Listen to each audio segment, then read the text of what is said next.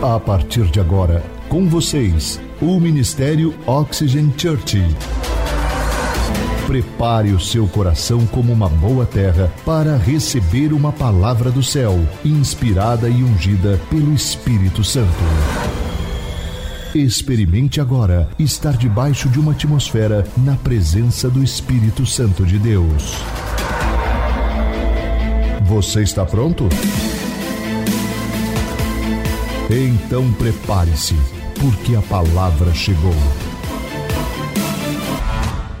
Sabe, quem aqui começou o ano de 2023, ok?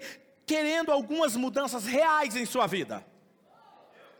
Ok? E sabe, seja de qual forma você estava buscando uma mudança, seja nos seus relacionamentos, em suas finanças, na sua saúde, ou até mesmo na sua vida espiritual. Ah, esse ano eu vou orar mais, eu vou ler mais a Bíblia, eu vou passar mais tempo com Deus, eu vou passar mais tempo com a palavra de Deus. Quantos aqui estão conseguindo ainda? Muito bom, diminuiu. Então você está de parabéns.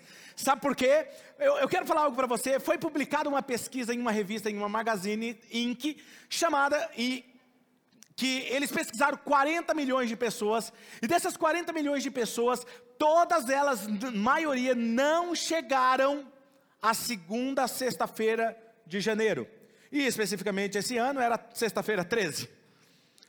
Sabe, a maioria. Então, se você continua criando esse hábito, você realmente está de parabéns. E o problema é que a grande maioria de nós, que você que está me assistindo nesse momento online ou ah, ouvindo o nosso áudio, a maioria de nós chegaremos em dezembro e vamos estar frustrados em dezembro, terminaremos esse ano frustrado, fracassamos nos mesmos erros, vamos continuar cometendo as mesmas falhas, com os mesmos vícios que tínhamos antes, gastando mais dinheiro do que estamos ganhando, ok? E terminar querendo ler a Bíblia e não conseguindo ler mais a Bíblia. E por isso, eu quero falar com vocês que tentaram de todas as formas mudar a sua vida e não conseguiu. Essa série de mensagens é para você que deseja viver algo profundo em Deus e ainda não conseguiu. E o nome dessa série se chama Espírito do Alto. Diga comigo, Espírito do Alto. Você já se perguntou por que é tão difícil fazer mudanças significativas que duram realmente na sua vida. Realmente você não muda apenas duas semanas, mas realmente há uma mudança profunda em sua vida. Você já sentiu que algo está te impedindo de alcançar novos níveis em Deus, em seus relacionamentos, alcançar os seus sonhos, seus objetivos mais profundos? Se a resposta para essas duas perguntas que eu fiz é sim, essa série de mensagens será emocionante para você, ela irá ajudá-lo a descobrir o verdadeiro poder para viver uma transformação genuína e real em sua vida. Essa série é para aqueles que realmente estão prontos a dar um próximo passo em sua jornada de autoconhecimento espiritual e entendermos que nós não estamos aqui ao acaso. E se você quer ser a melhor versão de si mesmo, se você quer alcançar os seus objetivos mais ambiciosos em Deus, viver uma vida plena em Deus e satisfatória, então não perca a oportunidade única de transformação que será nessa série. Então, se você está pronto para viver uma vida de transformação genuína e constante e se libertar de tudo aquilo que tem te impedido, limitado, impede você de alcançar os seus sonhos mais profundos, junte-se a mim nessas próximas semanas e eu tenho certeza que Deus vai te levar para um próximo nível. Quem aqui está pronto? Ok? Por isso que o título da mensagem de hoje é Descubra o poder da transformação. Como superar os seus limites e alcançar o seu potencial máximo. Quero ler um texto com vocês. Abra o aplicativo do seu celular, na versão da Bíblia que você mais gostar, ok? No Evangelho de João, capítulo 3, versículos 5 ao 7. Que diz assim: Respondeu Jesus: Digo a verdade, ninguém pode entrar no reino de Deus se não nascer da água e do Espírito. O que nasce da carne é carne, e o que nasce do espírito é espírito. Não se surpreenda pelo fato de eu lhe ter dito. Repita comigo essa parte: um, dois, três. É necessário que vocês. Aqui está acontecendo algo curioso e que me chama a atenção. Certa noite, um homem chamado Nicodemos, que era um fariseu, membro do Sinédrio, Conselho Supremo dos Judeus na época de Jesus, E os fariseus, eles eram considerados como os religiosos, aqueles que eram mais é, os principais da escola do judaísmo, que tinha uma grande influência sobre a população judaica da época de Jesus. Então eles tinham uma influência. E esse homem era um dos grandes líderes. E uma certa noite, ele vai ter um encontro com Jesus. Nicodemos era um desses homens religiosos. E embora ele conhecesse a lei, os ritos religiosos da época, a sua alma buscava algo mais profundo em Deus. Ele estava buscando algo mais real. Ele estava buscando uma transformação. E ele estava buscando, na verdade, algo que só Jesus poderia dar. E aquilo realmente poderia dar sentido à sua vida. E quando ele chega até Jesus, ele olha para Jesus, ele vê um homem que, embora seja um ser humano, ele está tendo resultados divinos. Ele está tendo coisas sobrenaturais, porque Jesus curava os cegos, levantava paralíticos, o sobrenatural acontecia na vida de Jesus de forma tão comum e tão é, é, corriqueira do dia a dia. Ele dava sentido à vida das pessoas que se encontravam com Jesus, ele dava um sentido para aquelas pessoas. E aí ele procura Jesus e ele fala para Jesus: Olha, Jesus, nós sabemos que você é um grande mestre. E você é enviado de Deus, ele reconhece isso em Jesus. E aí ele faz uma pergunta, ele diz: Como eu faço para ver o reino de Deus em minha vida? Em outras palavras, Nicodemos estava perguntando: Jesus, o que eu faço para viver o que você está vivendo? E a resposta de Jesus é muito simples e clara, porém deixa Nicodemos confuso.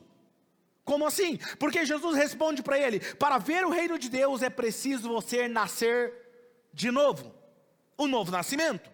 E aí Nicodemos olha e fala assim: Mas como que eu posso nascer de novo?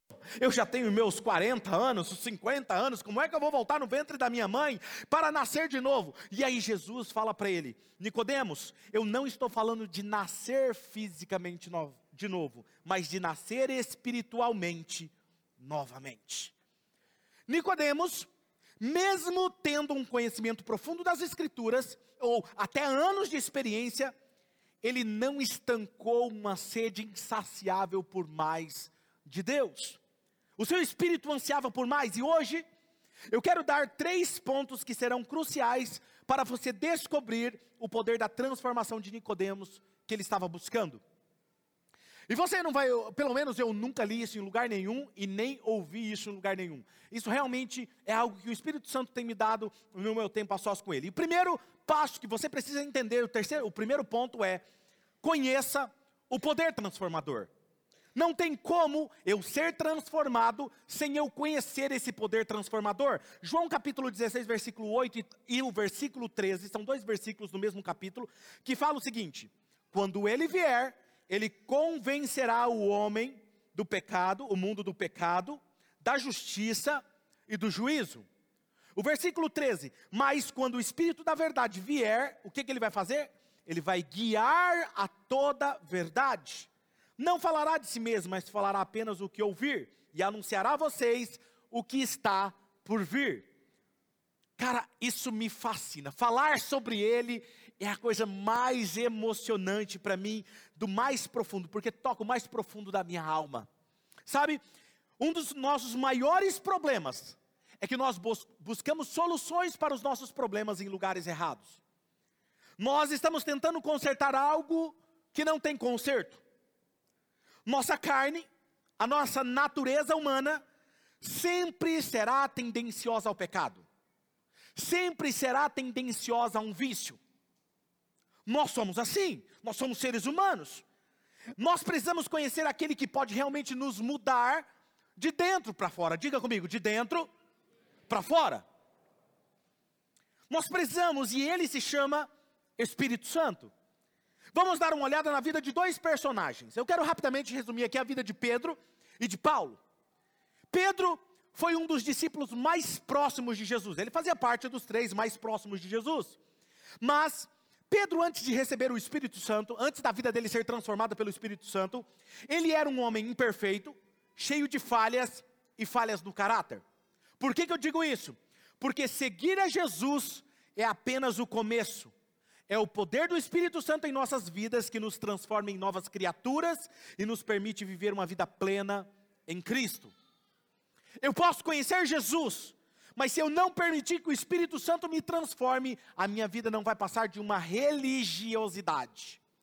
Pedro, ele tentou, por exemplo, convencer Jesus de não ir até Jerusalém para ele não sofrer nas mãos dos religiosos, dos líderes religiosos. Mas Jesus repreende ele e diz assim: Para trás de mim, Satanás, não seja você uma pedra de tropeço na minha vida.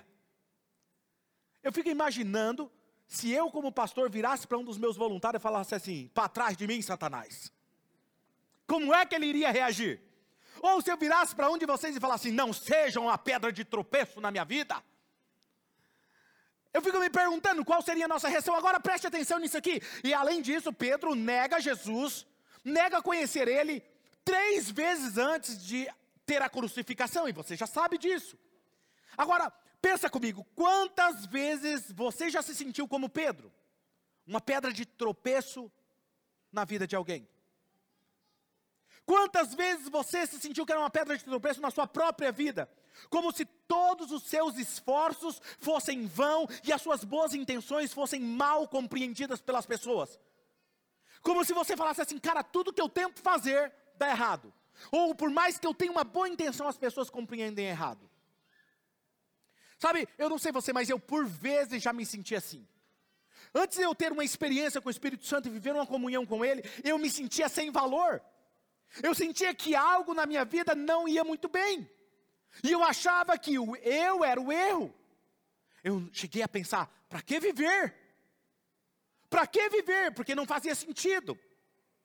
Paulo, por outro lado, Paulo, quem que era? Perseguidor dos cristãos. Paulo era um fariseu devoto e extremista, que acreditava que os seguidores de Jesus ele era uma ameaça ao judaísmo e à tradição da sua época religiosa. Eles acreditavam de verdade que era uma ameaça. Então ele tinha arrogância, diga comigo, arrogância e autojustiça.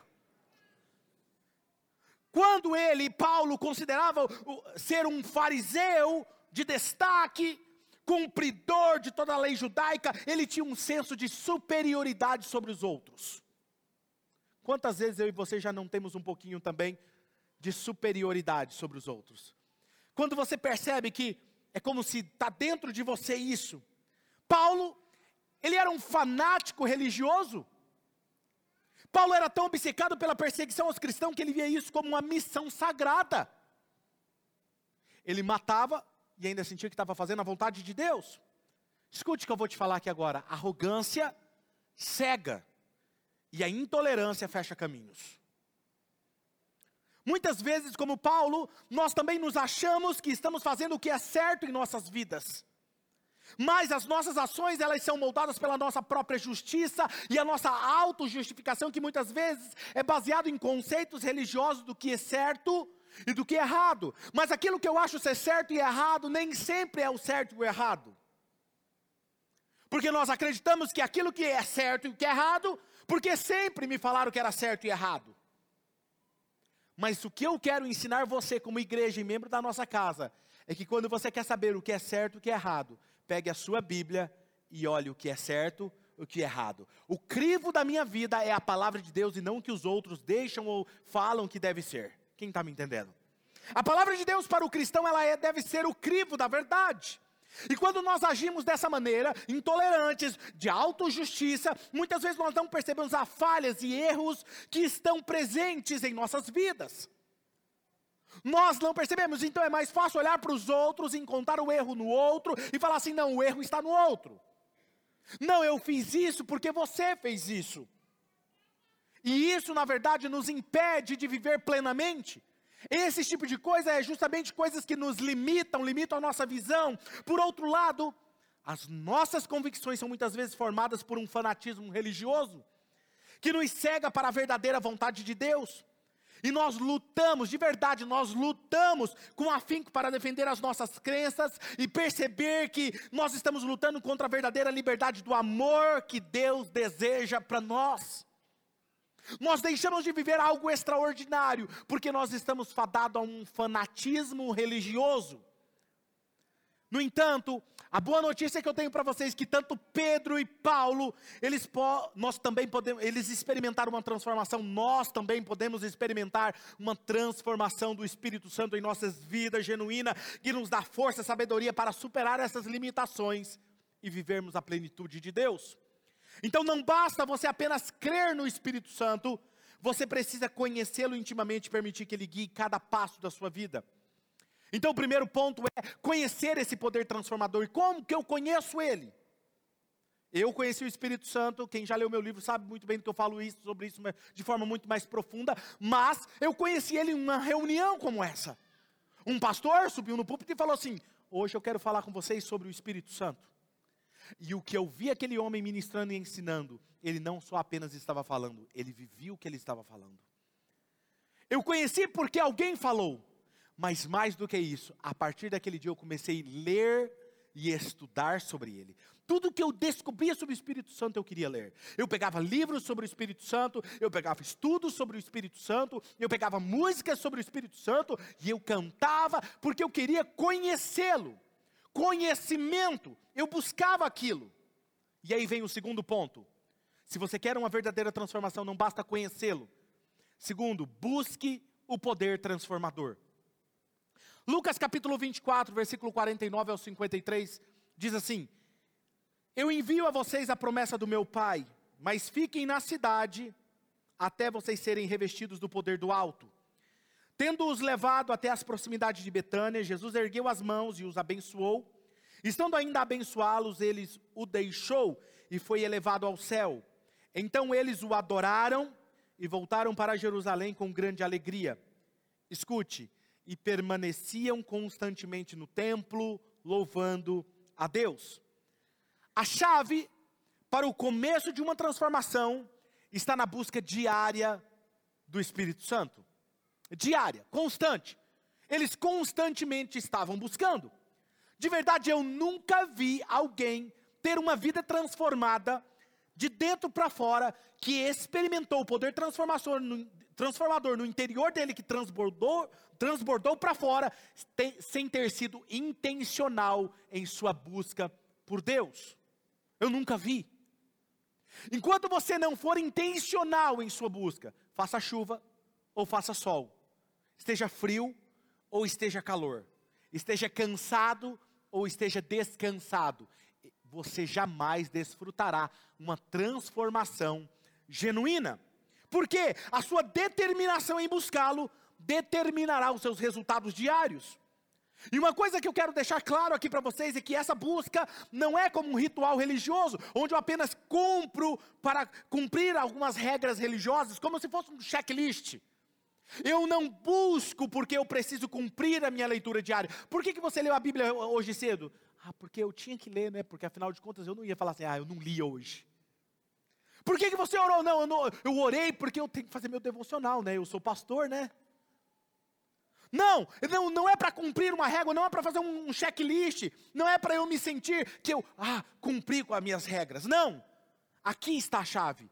Quando buscamos o Espírito Santo, estamos buscando uma conexão pessoal com Ele, uma oportunidade de conhecê-lo como pessoa. Enquanto eu me exponho à luz da Sua presença, eu encontro áreas que precisam ser transformadas em minha vida. Enquanto eu estou com Ele, Ele me mostra as áreas fragilizadas, Ele mostra para mim as áreas que estão me limitando, Ele me mostra aquelas áreas que estão me impedindo de viver todo o meu potencial, os sonhos que Ele tem para mim. E aí eu não sei porque minha vida não rompe. E aí Ele começa a mostrar essa área essa área, esse comportamento, esse vício, isso aqui que ninguém sabe, isso aqui que está te impedindo. E aquele poder começa a me transformar por dentro. E por que, que eu digo isso? Por que, que eu digo isso? Pois eu imagino como foi para aqueles homens, os discípulos de Jesus, eram falhos, pecadores, imperfeitos, cheios de erros, buscarem a promessa que era o Espírito Santo. Como é que foi para eles? O que aconteceu enquanto eles estavam buscando a promessa do Espírito Santo ali naquela pequena sala? Vou fazer uma pergunta para vocês aqui. Fiz essa semana algumas, essas perguntas para algumas pessoas, mas geralmente eu já imagino a resposta de vocês. Jesus disse para eles: Ficar em Jerusalém até que do alto vocês sejam revestidos do poder. Sim ou não? Aí eu quero fazer uma pergunta agora para vocês: Em que momento o Espírito Santo veio sobre eles? Alguém se arrisca a falar? Se você que está online, digita aqui nos comentários. Alguém se arrisca? Vamos lá, gente. Em que momento que veio o Espírito Santo? No dia do Pentecoste. Ok. que mais? Estavam reunidos. Foi na hora que. Será que ele escutou o barulho do vento impetuoso? O povo tem medo de pegadinha do pastor, né? Tá tudo bem, gente. Eu, por anos, até ontem de manhã, eu também achava. Eu estava lendo a Bíblia. E eu comecei a me perguntar: será que o Espírito Santo demorou até que chegou o dia de se manifestar a eles? Tipo assim, eu vou ver se vocês estão determinados a me buscar mesmo. E aí eles começaram a orar, um dia, dois dias, uma semana, duas semanas orando, jejuando, e o Espírito Santo, eu estou aqui pertinho aqui, mas eu quero ver se vocês vão estar firmes mesmo. Vamos ver se isso aí não é lorota, se vocês vão continuar. Porque é essa sensação que eu e você temos. Nós aprendemos que você tem que buscar Ele, e Ele vai ficar um tempo testando você. É isso ou não é, gente? Porque eu acreditava nisso. Aí olha só, eu comecei a me perguntar: será que o Espírito Santo chegou naquela sala somente quando eles ouviram o som? Aquele som impetuoso, e eles viram fogo repartido sobre a cabeça daquelas pessoas, e eles começaram a falar em outras línguas? Ou será que o Espírito Santo estava imperceptível aos seus sentidos, mas estava plausível ao espírito deles? Vou falar algo agora baseado no que eu tenho aprendido com o Espírito Santo. Estava lendo a palavra e eu descobri algo interessante. Muitas vezes nós buscamos algo espalhafatoso, buscamos uma experiência onde nós arrepiamos. Oh, uh, oh, Espírito Santo. Nós buscamos uma lágrima. Nossa, ó, o Espírito Santo está aqui nesse louvor. Ó, uh! ó, arrepiou aqui tudo. Ou nós estamos falando em línguas, e aí tem aqueles que né? não vou falar aqui. E aí acha que, pronto, o Espírito Santo está me possuindo. Nós buscamos milagres. Nossa, lá na igreja você viu, levantou duas mulheres da cadeira de roda. Rapaz, o Espírito Santo estava naquele dia, mas hoje não estava não, viu? Porque eu não senti nada, o povo não caiu. Mas teve um dia que o pastor orou, o povo caiu. Então o Espírito Santo estava naquele dia, mas hoje não está. Nós buscamos algo espalhafatoso. Nicodemos também se aproxima de Jesus porque ele viu os sinais e ele queria aquilo na vida dele. E aí Jesus vira para ele e fala assim: Você jamais vai viver isso que você quer, se você não nascer de novo. Agora preste atenção. O que aconteceu é que enquanto eles buscavam, o que eles faziam? Oravam, diga comigo, oravam, jejuavam e adoravam. Era só isso que eles fizeram. Eles buscaram o Espírito Santo, orando, jejuando e adorando. Quer ser cheio do Espírito Santo? Só faça essas três coisas: ore, jejue e adore. Agora preste atenção, vai uma revelação aqui, segura. Foi isso que eles fizeram e ficaram fazendo durante aquele período. O Espírito Santo, quando eles começaram a fazer, o Espírito Santo se aproximou deles como mestre, como conselheiro, e começou a ensinar eles e guiar eles a toda a verdade, porque a missão dele é essa: convencer o homem do pecado, da justiça e do juízo, e guiar eles até toda a verdade. Esse é o papel dele. Agora escute. Perceba que o mesmo foi o que aconteceu lá com Nicodemos, ele, ele jamais veria isso se ele não nascesse de novo. Olha o que João capítulo 16, versículo 8 e 13, que nós já lemos, diz: Quando ele vier, convencerá o homem do pecado, do juízo, da justiça e do juízo, mas quando o Espírito da verdade vier, ele os guiará a toda a verdade. Pastor, o que, que o senhor está nos dizendo? Eu estou falando para vocês que o período em que eles estavam buscando em oração, jejum e adoração foi quando o Espírito Santo veio e os fez nascer de novo. Agora escute, deixa eu falar algo para vocês. Pastor, quando então que o Espírito Santo veio sobre eles? O texto diz de Lucas que Jesus apareceu para eles depois de ressurreto, e diz o texto: e soprou sobre eles e disse: recebam o Espírito Santo. Jesus jamais iria abrir a boca dele para falar: receba o Espírito Santo, se não fosse verdade. Escute isso. Naquele momento, eles receberam o Espírito Santo, mas não foi visível a ninguém. Não saíram falando em línguas, não saíram. Eles voltaram para suas casas. E aí alguém falou: mas Jesus falou para a gente ficar em Jerusalém, fazendo o quê? Orando. Escuta, escuta, escuta que está começando a ficar bom. Escuta isso.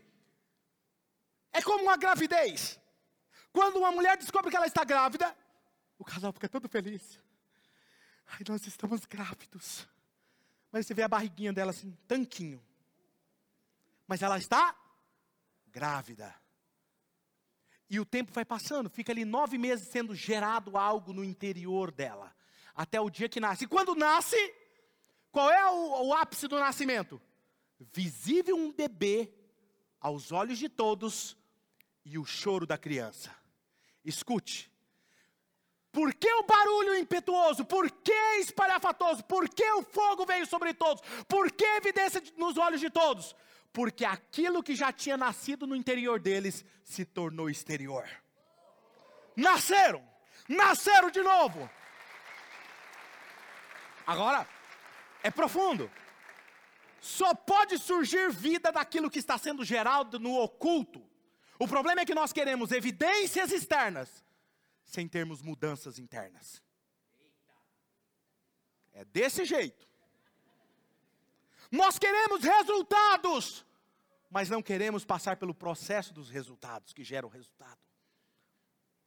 Para mim, o dia que eles ouviram o barulho do vento impetuoso foi o dia do nascimento, foi o ápice do novo nascimento. Lembra do que Jesus disse a Nicodemos? Vocês não podem viver isso se você não nascer de novo. Ele pega os discípulos deles, todos falhos, errados, pecadores, e fala assim: não saiam para pregar, sem antes ser cheio dele sem antes vocês terem nascido de novo. Agora que vocês nasceram de novo, agora vocês podem pregar a minha palavra. Não deseje ter um novo nascimento sem ser transformado por dentro, porque o seu novo nascimento será resultado do que foi gerado por dentro. Terceiro, experimente o poder transformador. Atos capítulo 8 diz: Mas receberão poder quando o Espírito Santo quê?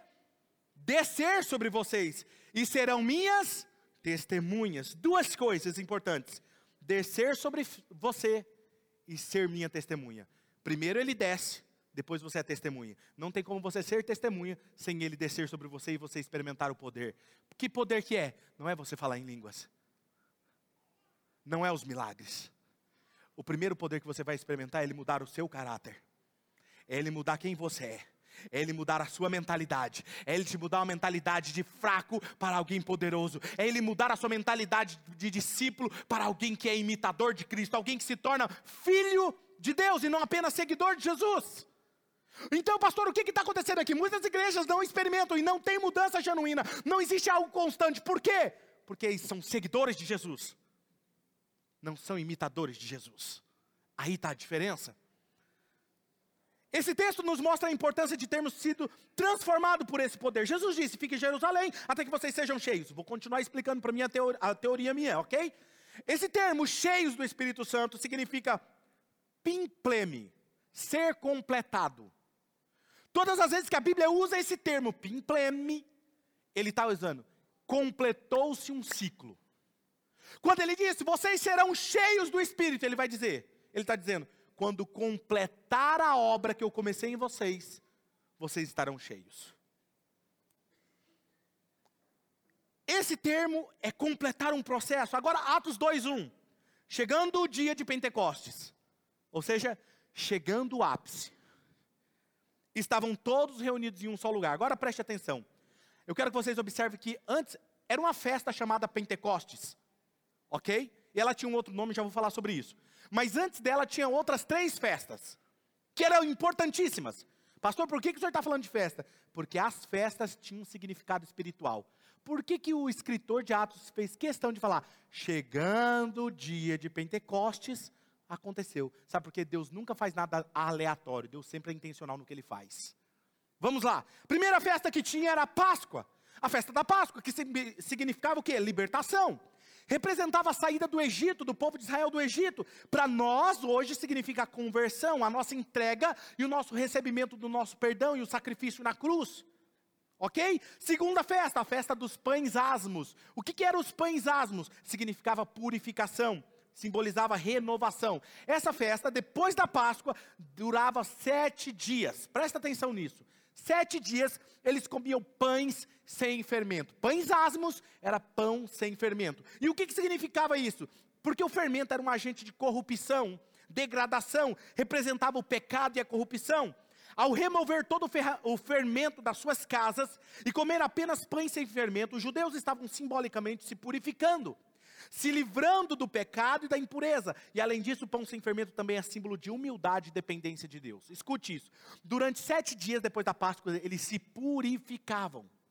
Terceira festa, festa das primícias, que era a festa da entrega. O que, que significa isso? Ela era celebrada três dias depois da Páscoa. Então ela acontecia no meio dessa outra festa de sete dias.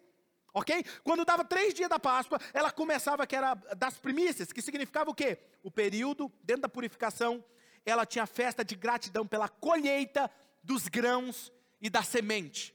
O que, que você faz com semente? Você coloca ela, você planta ela, para ela o quê? Morrer, para nascer algo novo. Sim ou não?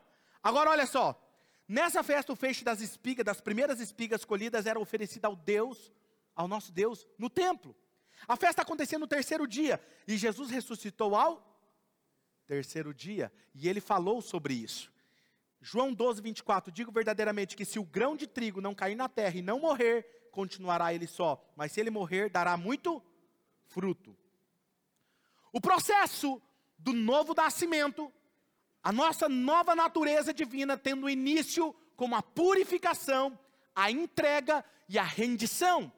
E quando o processo é concluído, chega a última festa, que é a festa de Pentecostes que ou chamada como festa das semanas, a festa da plenitude, que era celebrada sete semanas. Então terminou os sete dias de purificação. Aí tem sete semanas. Para quê? Nessas sete semanas nós vamos, após a Páscoa, nós vamos conhecida como Pentecoste, era a celebração de duas coisas importantes para o povo judeu: a colheita e a revelação divina. Agora pega esse detalhe. Representava a alegria e a gratidão de Deus por ser o nosso provedor no processo da plantação, que nasceu fruto do que tinha sido plantado, daquilo que estava oculto debaixo da terra, veio à tona, mas a festa também era um significado espiritual mais profundo, como a celebração da relação especial entre Deus e o ser humano. Agora escute. Quando os discípulos estavam buscando, eles receberam o Espírito Santo quando Jesus soprou sobre eles. E aí eles foram orar. E eles foram jejuar, e eles foram adorar. Enquanto eles faziam isso, o Espírito Santo já estava dentro deles. E começou a falar para eles o que, que precisava ser tirado deles. E essa área aqui, Pedro, precisa tirar, Pedro. Não, ó, João, essa aqui você precisa parar de fazer. Porque no jejum, na oração e na oração, você começa, Deus começa a te mudar por dentro. Agora preste atenção nesse detalhe. Acreditar que o Espírito Santo vem em apenas um momento do sopro, daquele barulho, é acreditar que a transformação da vida de alguém acontece da noite para o dia. Pedro era negativo, negava Jesus, o Espírito Santo veio sobre ele e ele começou. Agora eu quero pregar a voz, varões galileus, se convertam. A gente fica acreditando nisso. Enquanto na verdade a gente deveria acreditar que isso só acontece depois que você passa um tempo passando na purificação e tirando o fermento da sua vida. E quando esse fermento começa a sair, vai tirando algo de você, ele muda o seu caráter, ele muda o seu comportamento, ele muda a sua visão, ele muda a sua mentalidade. Nesse processo, as festas estavam apontando para algo que Jesus estava fazendo. Só desfrutaremos do novo nascimento se estivermos dispostos a passar pelo processo do nascimento. Tem muito cristão que se diz ser cristão, mas que não nasceram de novo. Está cheio de cristão querendo transformar-se a si mesmo sem o poder que atua em nós, chamado Espírito Santo.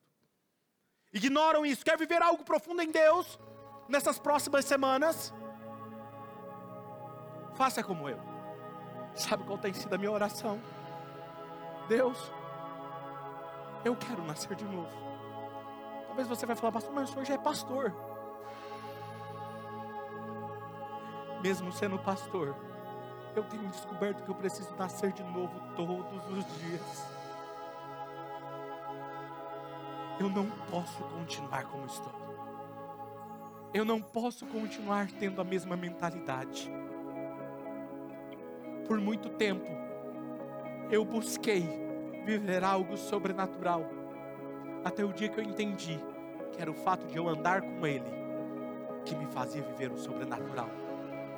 Mas ontem, escrevendo a palavra, Ele me fez chorar e falar: Filho, você só viverá isso que eu vivi no dia que você nascer de novo.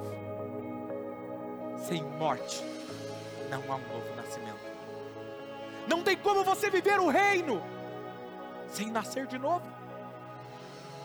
Aqueles homens foram transformados, Pedro, Paulo, porque eles nasceram de novo.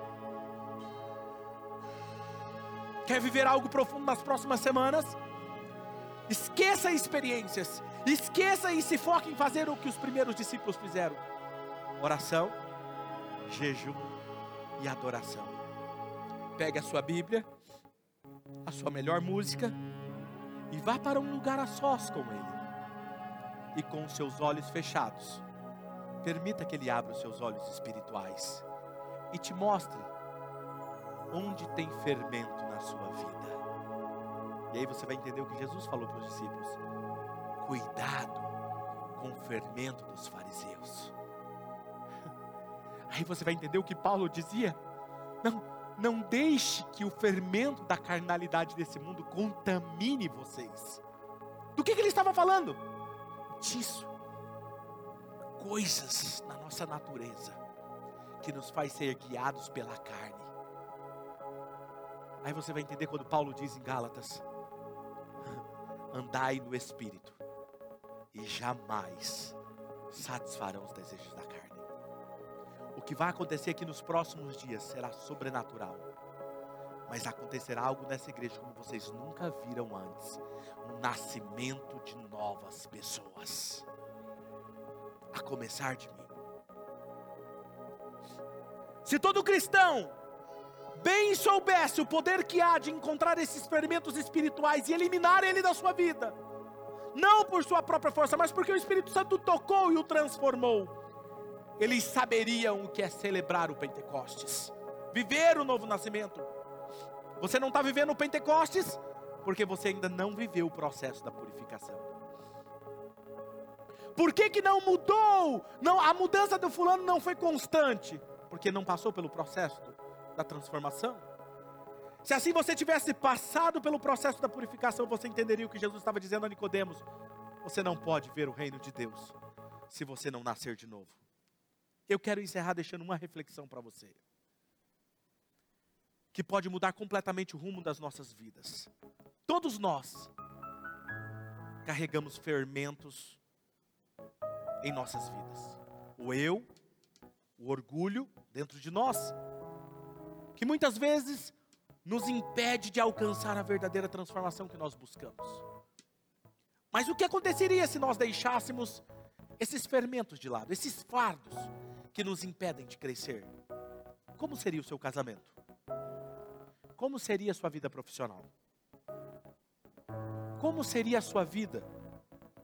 Se nós nos libertássemos exatamente daquilo que tem nos fermentado ao longo de anos e nos permitíssemos morrer para renascer uma nova pessoa, o que encontraríamos do outro lado? O que seria possível para nós? Só poderei responder essas perguntas no próximo final de semana, onde nós falaremos sobre o título Renasça em sua melhor versão. Descubra o poder da morte do eu e do orgulho. Feche os seus olhos.